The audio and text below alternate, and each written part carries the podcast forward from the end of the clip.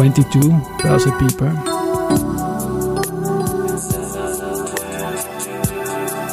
In Summer 22. Presented by Management Factory.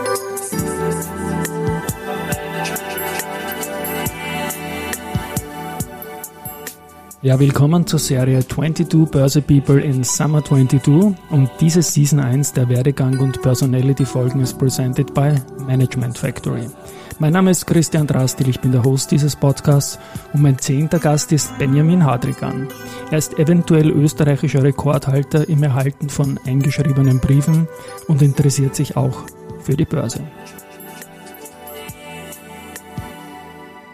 Ja, hallo, Benjamin bei mir im Studio. Freut mich, dass du da bist. Hallo Christian, danke für die Einladung. Wunderbar. Du, wir müssen dich mal kurz vorstellen. Benjamin Hadrigan, dein Name, man kennt dich. Ich kannte dich so ganz, ganz dunkel, bis ich dann einen Podcast in der Vorwoche von den geschätzten Kollegen von Trending Topics, vom Herrn Steinschaden gehört habe, wo es auch um deine App Lernsieg gegangen ist und dann wurde mein Wissen wieder wach. Ich erzähle nur kurz die Geschichte davor. Ich habe mich dann bemüht, Kontakt mit dir aufzunehmen. Das hat dann innerhalb von wenigen Tagen geklappt. Ich habe gehört, Herst, der interessiert sich auch ein wenig für die Börse. Und schön, dass wir das so kurz geschafft haben, äh, in kurzer Zeit geschafft haben. Stell dich mal ganz kurz vor, bitte, Benjamin und Lernsieg und was du in deinen 20 Jahren eigentlich beruflich alles schon so getan hast, mal ganz schnell. Ja, danke für die Einladung, Christian. Äh, Hat mich auch sehr gefreut. Und ja, wie gesagt, ich bin der Gründer von der Lehrerbewertungs-App Lernsieg, habe das vor drei Jahren mit 17 Jahren gegründet war natürlich ein großer Aufschrei dann von der Lehrergewerkschaft. Äh, wie du schon erwähnt hast, wir haben 7000 eingeschriebene Briefe von wütenden Lehrern bekommen in der ersten Woche. Ähm, und ja, habe das dann äh, natürlich auch vor Gericht verteidigen müssen und vor ein paar Monaten haben wir dann vom obersten Gerichtshof äh, das Urteil bekommen, dass Lehrerbewertung erlaubt ist und Schüler ein Recht darauf haben, was natürlich bildungspolitisch ein großer Schritt in die richtige Richtung ist. Und wie geht's dir da als junger Mensch, wenn du da Tausende eingeschrieben hast? Ist das doch existenzbedrohend, irgendwie theoretisch zumindest, oder? Natürlich, die, die Strategie der Lehrergewerkschaft war, uns finanziell auszubluten. Wir haben äh, sofort vier Zivilverfahren gehabt äh, vor Gericht, äh, die alle eigentlich gleich waren, also gleichzusetzen mit Slapstick-Verfahren wie in Amerika, wo man mhm. eben dann als Unternehmen und Konzern Startups zu Tode verklagt, bis sie nicht mehr können. Ähm, wir haben rund eine halbe Million Euro ausgeben müssen nur für Rechtsanwälte. Das wäre natürlich besser investiert gewesen in Technologie, in uh, Human Resource, in Mitarbeiter, im Aufbau des Unternehmens. War halt dann auch so. Man gewöhnt sich auch an diese Belastung. Wir hatten rund 50 Verfahren bei der Datenschutzbehörde. Ähm, und ja, diese Briefaktion, da war das, äh, das Ziel dahinter, ähm, Datenschutzauskunftbegehren eingeschrieben zu schicken. 7000 haben wir bekommen. Und dann musst du als Unternehmer natürlich auch binnen 14 Tagen oder binnen 7 Tagen, da gibt es eine Frist, musst du antworten. Und wenn du es per Brief bekommst, musst du auch per Brief antworten. Das heißt, für einen eingeschriebenen Brief zahlst du so 2 Euro circa, mal 7.000 sind einmal 14.000 Euro weg nur für Brief. Äh, und dann kommen auch natürlich die Mitarbeiterkosten hinzu. Das waren ja so die Geschichten, mit denen man dich initial wahrgenommen hat. Und was wäre passiert, wenn du nicht geantwortet hättest bei diesen Briefen, wenn man es darauf ankommen lässt? Dann hätte wahrscheinlich jeder der Lehrer ein Datenschutzverfahren auslösen können. Auch nicht leibender. Hätten wir 7000 okay. Verfahren gehabt. Ja, spannend, spannend. Und, und Lernsieg war ja dann, war das dann live, die App, oder war das, ist alles, was du gemacht hast, pending gewesen und geht erst jetzt so richtig los? Naja, die Lehrerbewertung war dann schon äh, lange äh, online, dennoch, äh, trotz der Verfahren. Ähm, wir haben ja dann auch von der Datenschutzbehörde relativ schnell das grüne Licht bekommen. Danach kam dann trotzdem noch Verfahren vor Gericht. Ähm, und dann war es ab und zu offline, dann war es wieder online, äh, je nachdem, wie wir gerade aufgestellt waren äh, und wie die Verfahren äh, sich entwickelt haben.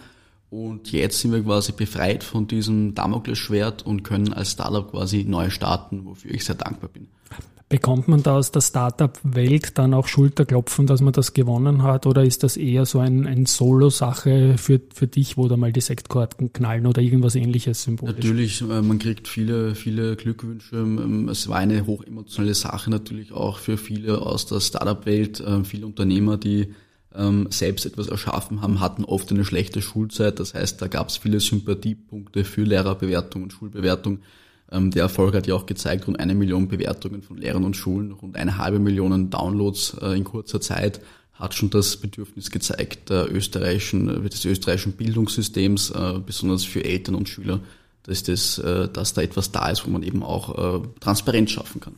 Und hat der Businessplan von, von Lernsieg auch Werbeeinnahmen durch Unternehmen beinhaltet, beziehungsweise wie hat diese Damoklesschwertgeschichte das beeinflusst? Natürlich hat es stark beeinflusst, die Werbeeinnahmen, weil natürlich man sehr schlecht Unternehmen in Österreich findet, die in sowas Kontroversen werben möchten. Wir haben dennoch so ein paar 10.000 Euro Umsatz einmal gemacht durch einzelne Werbedeals, ähm, war aber nicht automatisiert, da haben wir Vertriebler angestellt gehabt.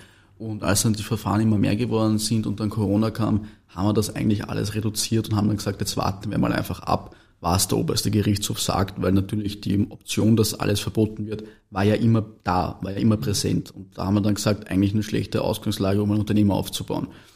Das ist ganz klar.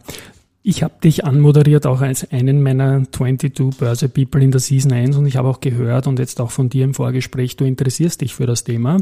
Hat das bei der Gründung, du warst 17 damals, wenn ich das jetzt richtig in Erinnerung habe, irgendwo mitgeschwungen, hey, wir könnten vielleicht mal an die Börse gehen?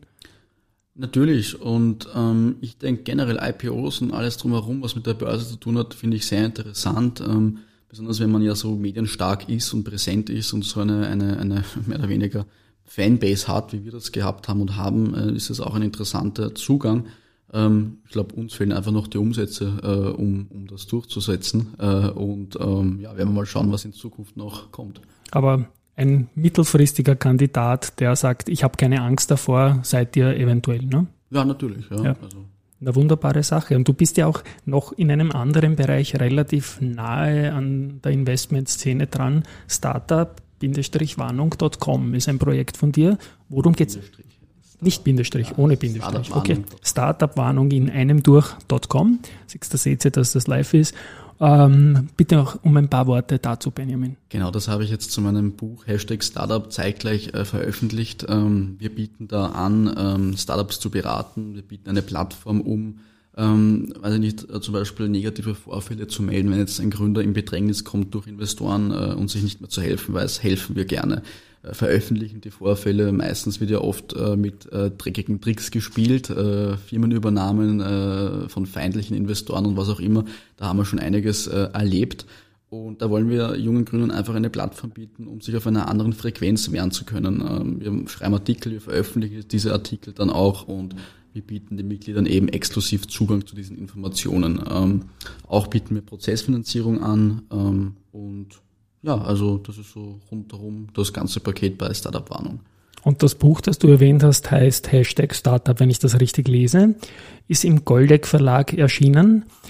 Auch da ähm, ist ein ziemlicher Wälzer eigentlich mit doch 250 Seiten.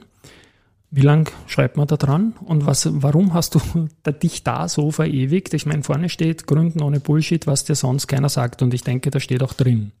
Ja, ich habe mich einfach äh, ähm, nach drei Jahren Startup, äh, Startupertum mehr oder weniger, ähm, hat mich das dann alles schon sehr ähm, aufgeregt, wie das alles dargestellt wird ähm, in den Zeitungen, in den Medien. Ja, da kommst du auf die Welt, hast schon eine Millionenbewertung und äh, nach äh, ein paar Jahren ähm, verkaufst du es für Milliarden. Ähm, die Realität ist anders und besonders junge Menschen mit einer wertvollen Idee kommen in ein Wirtschaftssystem hinein, wo sie bis eigentlich Dato Null Erfahrung haben und werden eigentlich ähm, ausgebeutet und abgestochen, wenn es eine wertvolle Idee ist. Und äh, neun von zehn Startups scheitern ja bekanntlich oder eine sehr hohe Quote. Und ich glaube nicht, weil das einfach eine schlechte Idee war oder schlecht umgesetzt worden ist. Ich glaube einfach wegen dem Druck, der teilweise auf, ausgeübt wird von Investoren, von ähm, Anwälten etc und Gründer dann einfach nicht mehr die Nerven haben. Und ich glaube, das gehört auch gesagt, dass Gründen einer der schwersten Berufe ist auf der Welt. Man versucht eine Existenz zu erschaffen und das kann oft einem Krieg gleichen. Äh, besonders wenn Wachstum da ist, äh, passieren auch Fehler. Und ähm, so wie das dargestellt wird in Shows, im Fernsehen, weiß ich nicht, Höhle der Löwen äh, oder zwei Minuten, zwei Millionen, ähm, ist die Realität dann doch nicht. Ähm, und das ist mir immer wichtig zu gesagt zu haben. Ja, und deswegen habe ich das Buch geschrieben ähm, mit hilfreichen Tipps und Tricks, natürlich auch Fehler, die ich gemacht habe, Fehler, die ich bei anderen gesehen habe äh, und ja, wie man eben auch jede Krise bewältigen kann. Wahrscheinlich andere Startups wären bei 40, 50 Verfahren wahrscheinlich nach einer Woche insolvent gegangen oder bei 7000 Briefen. Wir haben das alles gemeistert. Wir haben gegen eine ganze Gewerkschaft gewonnen äh, mit eigentlich null Mitarbeitern am Anfang. Also das muss man mal auch schaffen. Darauf bin ich sehr stolz und ähm, da war das ein oder andere Learning auch dabei. Hm. Das habe ich reingeschrieben. Und das Buch kann man beziehen unter anderem über startupwarnung ohne Bindestrich.com. werde ich dann in den Shownotes verlinken. Ich glaube, du bist dann sicherlich derjenige, der auch für ein Wiederzusammenschweißen der Lehrergewerkschaft gesorgt hat, dass die mal was Gemeinsames weiterbracht haben, ist dir zu verdanken. Und ich glaube, du hast ja auch irgendwie eine eigene Abteilung, hast du mir im Vorgespräch gesagt, in irgendeiner Behörde ausgelöst. Naja, die Datenschutzbehörde hatte so viele Verfahren von Lehrern, dass ja. sie eine eigene Abteilung äh, gründen haben müssen. Ähm, damit waren wir mit der österreichischen Post ähm, mit der österreichischen Post waren wir dadurch eigentlich die einzigen, die das gehabt haben und das Privileg gehabt haben, eine eigene Abteilung zu bekommen. Die Post das, auch mit ihrer Datenschutzgeschichte da im Vorjahr, nehme ich an, oder vor eineinhalb Jahren. Ja. Natürlich, genau, wobei ja. natürlich wir ganz andere äh, Datenschutzverfahren gehabt haben als die Post bei uns. Wir haben ja legal äh, gearbeitet äh, und uns wurde ja eigentlich nichts vorgeworfen. Äh, es war ja nichts äh, Substanzreiches da an Vorwürfen. Wir haben ja auch alles gewonnen. Ähm, Dennoch äh, war der Druck natürlich von der Lehrergewerkschaft so hoch auf die Lehrer, dass sie sich äh, ja, äh, motiviert gefühlt haben, äh, diese Verfahren auszulösen, obwohl sie sich verlieren. Und das hat dann zu einer eigenen Abteilung geführt. Genau. Und die gibt's immer noch, weißt du das, oder? Ich glaube jetzt nicht mehr. Also jetzt haben wir ja gewonnen beim OGH. Äh, wir haben keine Verfahren mehr. Also ich glaube, das wurde eingestellt. Okay.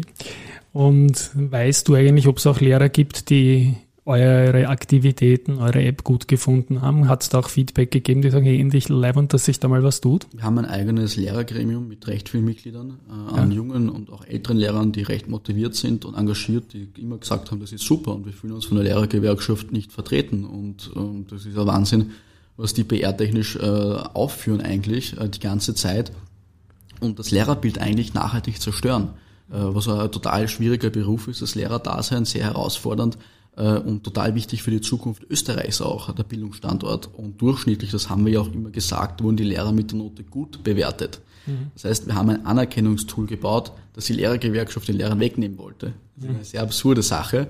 Und das, weil sie so stur waren und von Anfang an sich medial groß äh, aufgespielt haben, dass sie das jetzt vernichten werden. Nach drei Jahren haben sie das nicht geschafft. Wahnsinn, ja. Und wie ist jetzt aktuell der Status von Lernsieg? Wir beginnen eigentlich jetzt als Startup bei Null. Wir haben jetzt diese Verfahren beendet. Wir kriegen den Kostenersatz natürlich auch äh, von der Gegenseite. Sprich, die Lehrergewerkschaft hat die Mitgliedsbeiträge ausgegeben, um uns weiter zu finanzieren, mehr oder weniger. Das war äh, die Taktik sicher. Ne? Danke ja, an genau. dieser Stelle.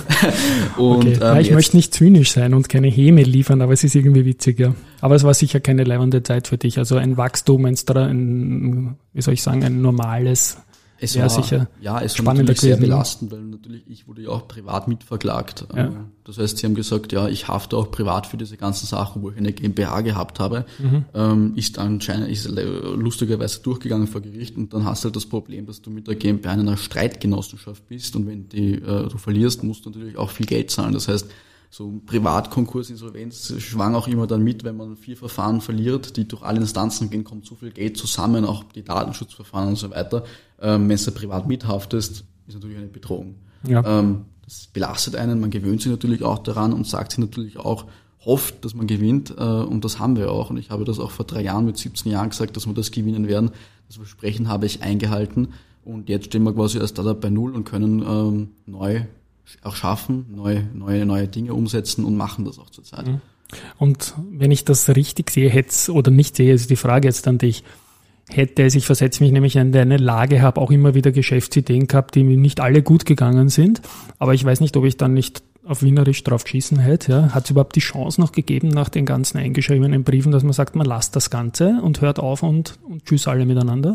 Oder war das dann auch irgendwie ein, eine Geschichte, die du unbedingt gewinnen wolltest? Ich war immer schon ein Mensch, der je mehr Widerstand er bekommen hat, desto motivierter war er eigentlich. Ähm, und ähm, mich hat das eigentlich sehr motiviert weiterzumachen, weil es quasi jetzt erst recht mehr oder weniger. Ja. Ähm, und ja, nur weil man verklagt wird, nur weil man äh, Widerstand widerfährt, heißt es ja nicht, dass man aufhören sollte, das zu tun oder dass es falsch sei, das zu tun. Natürlich man fühlt sich dann schon wie ein Schwerverbrecher, wenn man die ganzen Schriftsätze liest, was man da alles für Sachen anscheinend angestellt hat mit den Daten und weiß nicht, was alles die Anwälte sich aus der Nase halt gezogen haben ähm, und von der Lehrergewerkschaft und ähm, dann denkt man halt auch irgendwann einmal nach einem Jahr, nach zwei Jahren, man gewöhnt sich auch an daran, ja, nur mit Anwälten umgeben zu sein und hat natürlich auch das Privileg, sehr viel von ihnen lernen zu können. Also es war sicherlich äh, Krisenmanagement technisch eine, eine gute, harte, aber sehr gute Schule für mich. Spannend. Du wurdest mir, wie gesagt, aus dem Markt, ich habe gesagt, frag den an, der interessiert sich auch die, für die Börse. Wie gesagt, junger Mensch, du interessierst dich für die Börse. Kannst du mir da ein bisschen was dazu sagen? Du kaufst auch Aktien oder du beobachtest, ja. wie ist da dein Zugang? Ich kaufe Aktien, ähm, ich, ich, beobachte den Markt natürlich auch äh, immer sehr interessiert. Das war immer schon so, auch wie ich jünger war. Ähm, und ich finde generell, dass das ein diversifiziertes Portfolio ähm, eine gute Anlagestrategie ist äh, für die Zukunft, besonders bei jungen Menschen, wenn sie frühzeitig investieren, auch sei es jetzt nicht so viel, ja, aber das stetig machen, kontinuierlich äh, in größere Aktien, in also in all das, was am Markt da ist und natürlich auch ähm, Zukunft hat. Ja, ähm, das ist sicherlich eine gute Strategie für junge Menschen, auch ein bisschen vorzusorgen.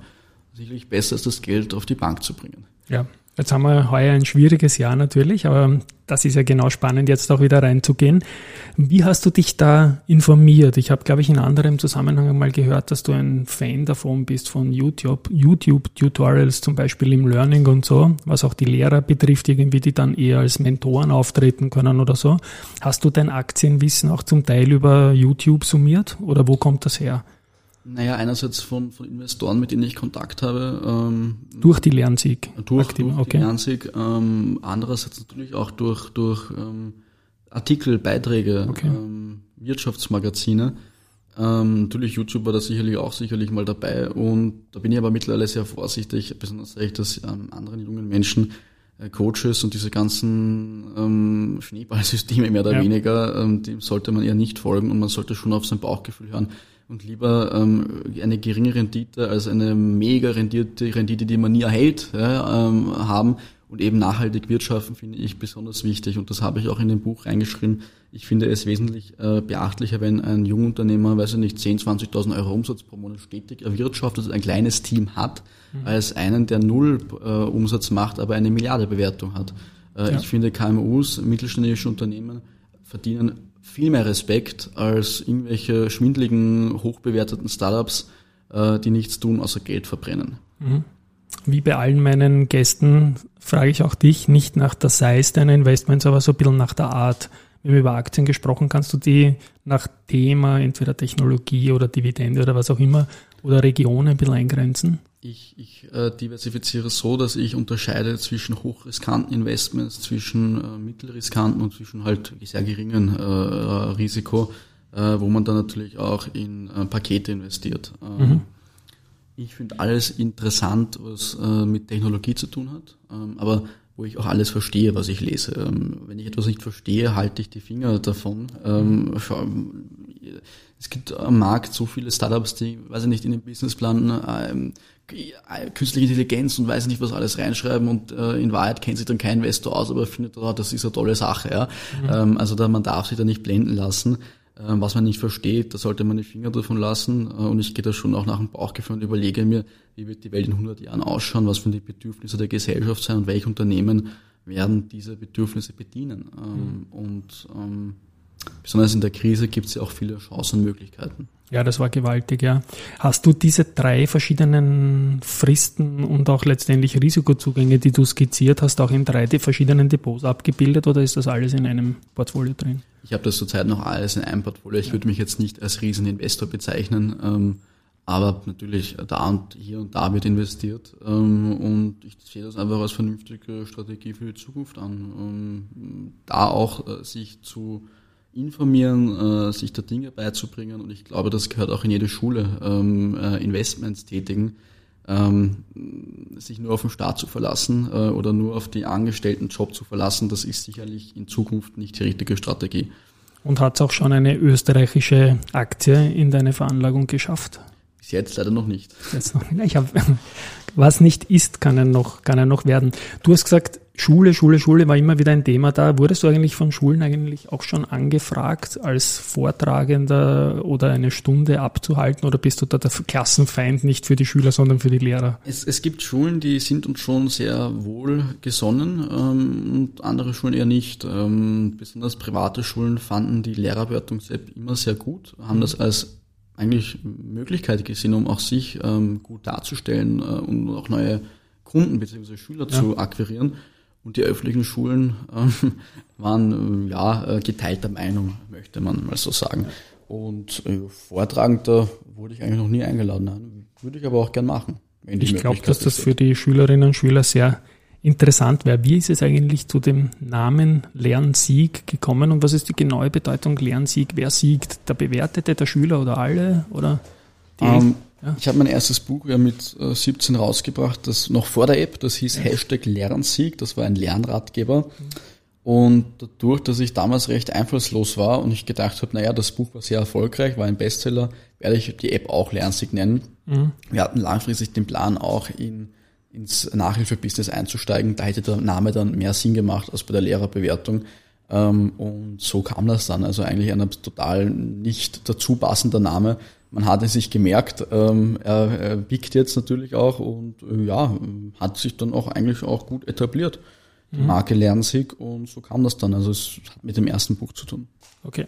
Und wie gesagt, das zweite Buch, Hashtag Startup und die begleitende Seite startupwarnung.com. Äh, Du hast schon über das Bewertungssystem auch da gesprochen. Wo sonst soll es noch hingehen mit diesem Projekt? Ich halte wenig von diesen Firmen oder Startups, die äh, nur gründen, um einen Exit hinzulegen. Ich sehe die Lernsieg Mobile Media GmbH noch in 30 Jahren bestehen. Ähm, besonders noch so im Start, den man überlebt hat, sollte man das weiter verfolgen. Das motiviert natürlich auch. Äh, wir haben jetzt eine gute Basis an mehr oder weniger Unterstützern, an Fans, ähm, eine große Reichweite, eine aufgeladene Marke. Äh, wir haben eine ganze Judikatur erschaffen. Äh, jetzt geht es darum, auch die wirtschaftlichen Herausforderungen zu meistern und ein profitables Unternehmen zu werden langfristig. Mhm. Ich halte vom Begriff Startup ja eigentlich weniger, ähm, auch wenn natürlich in aller Munde ist, weil es ja oft so mittlerweile ein abgedroschener Begriff ist, der ja schon ein Lifestyle symbolisiert, der jeder BWL-Student haben muss. Ähm, ja. Ich halte mehr davon, dass es einfach junge Unternehmen sind, die ähm, eine Existenz erschaffen, Mitarbeiter zu bezahlen haben ähm, und Lösungen anbieten äh, für die Gesellschaft. Ich bin ein großer Fan von KMU aufgrund meiner Tradition heraus auch. Ähm, ist es denkbar, dass Lernsieg ein arbeitsplatzschaffendes, ganz normales KMU wird, ohne Spompernadeln hinritzt, wenn es Bewertungen gibt oder so irgendwelche Unicorn-Träume oder sonst irgendwas? Ich glaube, sobald äh, wir PR machen rund um Bewertungen, äh, ist es Zeit, dass ich zurücktrete. okay. ähm, natürlich, man kann PR machen und sagen, wie viel Investment man bekommen hat. Äh, hätte ich auch äh, anderen Unternehmen geraten. Wenn sie jetzt 100 Millionen Euro kriegen, können sie gerne sagen, sie haben 100 Millionen Euro bekommen. Ist ja ein Erfolg grundsätzlich. Aber sich dann auf eine viel zu hohe Bewertung zu feiern, äh, die ja das Vielfache von dem darstellt, was wirklich geflossen ist, halte ich für wenig äh, zielführend und kam natürlich auch aus Amerika irgendwo, äh, wo das früher natürlich auch äh, und noch immer natürlich als PR-Instrument gesehen wird. Ja. Keine Frage. Ähm, ich bin ja schon interessiert, wo dann die nächste, weiß ich nicht, Milliardenbewertung daherkommt und alle Zeitungen darüber berichten und gar nicht nachgefragt wird, wie viel Investment wirklich geflossen ist. Ähm, ich finde, da machen Medien auch einen Fehler äh, dass da nicht wirklich hingeschaut wird. Jetzt haben wir über dich als Gründer, über dich als Investor in notierte Equities und so weiter besprochen. Kommst du auch als Investor in Startups in Frage? Was ich gerne mache, ist Startups zu beraten, äh, eben auch durch die Startup-Warnung und Startups aus Krisen zu helfen mit kreativen Strategien. Ähm, ich bin oft enttäuscht gewesen von Anwälten, die daherkommen und nur von Problemen reden und eigentlich keinen Biss haben. Also so wie man das aus amerikanischen Sendungen kennt, ist es in Österreich leider nicht. Ähm, wo der Anwalt im Nadelstreifanzug alle fertig macht. Das ist eher ein, ein recht ernüchterndes, äh, ernüchternder Markt in Österreich, die Anwaltsszene. Es gibt nur ein paar Anwälte, die wirklich brillant sind. Ähm, und da braucht es auch viel Zeit, bis man die findet, mehr oder weniger. Und wenn man sie findet, kosten sie auch sehr viel Geld. Ähm, ich investiere ungern in Startups, weil es mir einfach zu risikobehaftet ist. Ähm, ich kenne es aus meiner, meiner Startup-Erfahrung. Wie oft wir kurz vorm Ende gestanden sind. Ähm, meine, natürlich ist es ein anderes Thema bei uns, weil wir natürlich einen äh, sehr großen Gegner hatten von Anfang an. Aber wenn irgendwann einmal ein Startup kommt, äh, das wirklich sehr innovativ ist und auch Umsätze macht und gewinnt, warum nicht? Mhm. Und Kooperationen von Lernsieg mit viel größeren Stellen, seien das jetzt Unternehmen oder Bildungsbereiche oder vielleicht sogar Ministerium, ist das denkbar für dich? Natürlich, wir haben eine extrem große Datenbank an wertvollen Statistiken und Auswertungen. Ähm, wir wissen wirklich, wo die besten Schulen sind, wo die besten mhm. Lehrer sind. Wir wissen, was die Schüler und Eltern wirklich für Bedürfnisse haben. Und wir bauen jetzt eben eine coole neue Plattform, äh, worüber wir dann vielleicht in ein paar Monaten reden können. Ich bleibe dran, ähm, ja, gerne. Und, und, und ja, ähm, natürlich. Ähm, ich habe das nie verstanden, wieso das ähm, als Gefahr gesehen wird und nicht als Chance für den Bildungsstandort Österreich Man hätte ja genauso wie in Schweden das äh, eher positiv sehen können und sagen können, ja cool, wir werden gut bewertet, wir kriegen Anerkennung. Und gibt es in anderen Bereichen der Wirtschaft eigentlich, bei Personen ist es eher selten, dass die Bewertung stattfindet, aber ich glaube Trivago oder so, irgendwie Bewertungen von Dingen finden ja statt eigentlich. Ne? Halt von Menschen ist es neu gewesen, relativ neu. Ja, ja, es werden, so schau auf Firmen-ABC, es werden Unternehmen ja, bewertet, ohne, ohne gefragt zu werden, es werden äh, Kommentare verfasst, es werden ähm, Uber-Fahrer, Personen bewertet, ähm, warum nicht auch Lehrer, die an einer öffentlichen Stelle arbeiten und so eine große äh, Verantwortung auch tragen. Ähm, mhm. Es ist ja wesentlich wichtiger, einen Lehrer zu bewerten als einen Schüler. Der Schüler hat sein Leben als Verantwortung, aber der Lehrer hält das Leben von vielen Schülern in den Händen mhm. äh, und kann da wirklich positiv prägen oder auch eben nicht. Und da gehört eine transparente Herangehensweise, ist eigentlich ein Muss. Und das wollten wir bieten. Das war mir natürlich auch mit 17 etwas naiv angehaucht sehr wichtig. Und da habe ich mir am Anfang wenig Gedanken gemacht über das Geschäftsmodell, ähm, mhm. wenig Gedanken gemacht über die potenziellen Gefahren, nicht nur durch die Gewerkschaft, sondern auch natürlich äh, durch Investoren, durch Anwälte, durch dieses ganze Thema. Auch als Geschäftsführer haftest du ja enorm. Ich kenne immer wieder Startups, die gründen GmbH und denken, sie sind aus der Haftung, weil sie haftungsbeschränkt ist, aber das ist ein großer, großer, großer Irrtum. Mhm. Und es lauern viele Gefahren, über die nicht gesprochen wird, äh, gesprochen werden. Ähm, und äh, da will ich einfach ein bisschen, ein bisschen Klarheit schaffen. Ähm, und natürlich auch sagen, Gründen macht Spaß. Gründen kann einen auch sehr reich machen und Gründen kann auch wirklich viel Erfolg bringen. Wenn es das erste Unternehmen nicht wird, dann vielleicht das zweite oder dritte. Ich kenne auch viele sehr erfolgreiche Unternehmer, die haben schon sechs, sieben Firmen in die Insolvenz geschickt mhm. äh, und sind trotzdem sehr erfolgreich. Und dann haben sie halt das achte gegründet und dann sind sie sehr, sehr reich geworden damit oder mit dem Börsengang halt dann eben auch.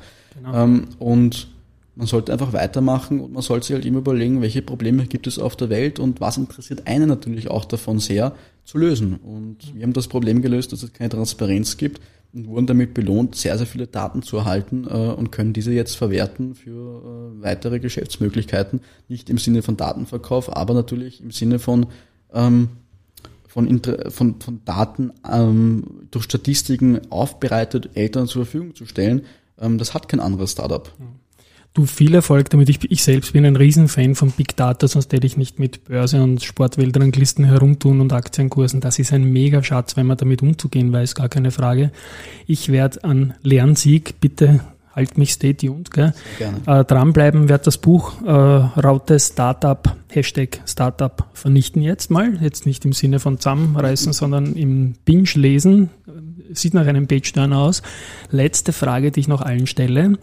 Bei dir ganz speziell natürlich. Ich glaube, du hast einen ganz einen alternativen Weg deiner eigenen Ausbildung gewählt. Und es ist, glaube ich, schwer, das zu duplizieren als Tipp für andere. Aber trotzdem, was gibst du Leuten mit, die jetzt vielleicht 17, 18 sind und sagen, soll ich mich trauen, soll ich mich nicht trauen, irgendwas eigenes machen? Was mache ich, wenn ich Erwatschen kriege von irgendjemandem? Wie gehe ich damit um? Soll ich den Mut haben? Ich glaube, man muss schon viel mitbringen, das alles durchzuziehen und diesen jetzt erst recht Faktor, den du in dir inne hast, offenbar auch bereit zu haben. Was ist ein Tipp von dir? Jungen Mensch raten, etwas zu gründen. Ähm, ja. Ich habe nicht die klassische Ausbildung, ich habe die Schule abgebrochen, mit 17 habe mein erstes Buch geschrieben, dann habe ich die App gemacht und äh, habe mein Studium, was ich schon mit 14 begonnen habe, neben der Schule, auch mhm. abgebrochen. Ähm, natürlich ist Mit 14 ein Studium begonnen? Ja, Wirtschaftsrecht. Ähm, okay, also deswegen auch die Affinität zu Anwälten ja. hin irgendwie. Okay, na gut, also du bist einer, gegen den ich nicht Schach spiele, obwohl wir über das Schachspielen nicht gesprochen haben, aber es gibt solche Leute, gegen die spiele ich nicht Schach, weil die Gefahr besteht, dass die vorausdenken können, ja, genau. Ich glaube, dass junge Menschen sich trauen sollten, etwas umzusetzen. Ob man das jetzt als Unternehmer macht oder mal andere Wege findet. Ähm, und ich glaube, dass es total wichtig ist, ähm, sich bewusst zu werden, was man gut kann und was man gerne möchte. Ich glaube, ich, junge Menschen sollen sich keinen Druck machen mit der Ausbildung und dann von der normalen Schule gleich wieder ins Studium, vier, fünf, sechs, sieben Jahre und dann das und das und dort. Äh, das Leben ist so kurz. Ja. Es werden alle durchschnittlich 80 Jahre alt, jetzt bin ich 20. Ein Viertel des Lebens ist verlebt und da sollte man sich mal bewusst werden und ähm, da dann wieder zehn Jahre, ich weiß nicht, irgendwas zu studieren, könnte für viele Menschen der falsche Ansatz sein, besonders in einer Welt, die sich so im Wandel befindet, wäre mhm. die eigene Existenz einmal zu gründen nach der Schule vielleicht etwas Ratsames. Das ist doch ein wunderbares Schlusswort. Lieber Benjamin, ich sag danke, dass du bei uns zu Gast warst. Ich möchte mich bei der Gelegenheit auch bei den Hörerinnen und Hörern fürs Zuhören bedanken. Am Freitag geht es dann wieder weiter mit der nächsten Folge. Ich sage mal ciao. Danke für die Einladung auch an die Zuhörer und ja, hoffentlich hören wir uns bald wieder. Wir bleiben dran. Tschüss und Baba.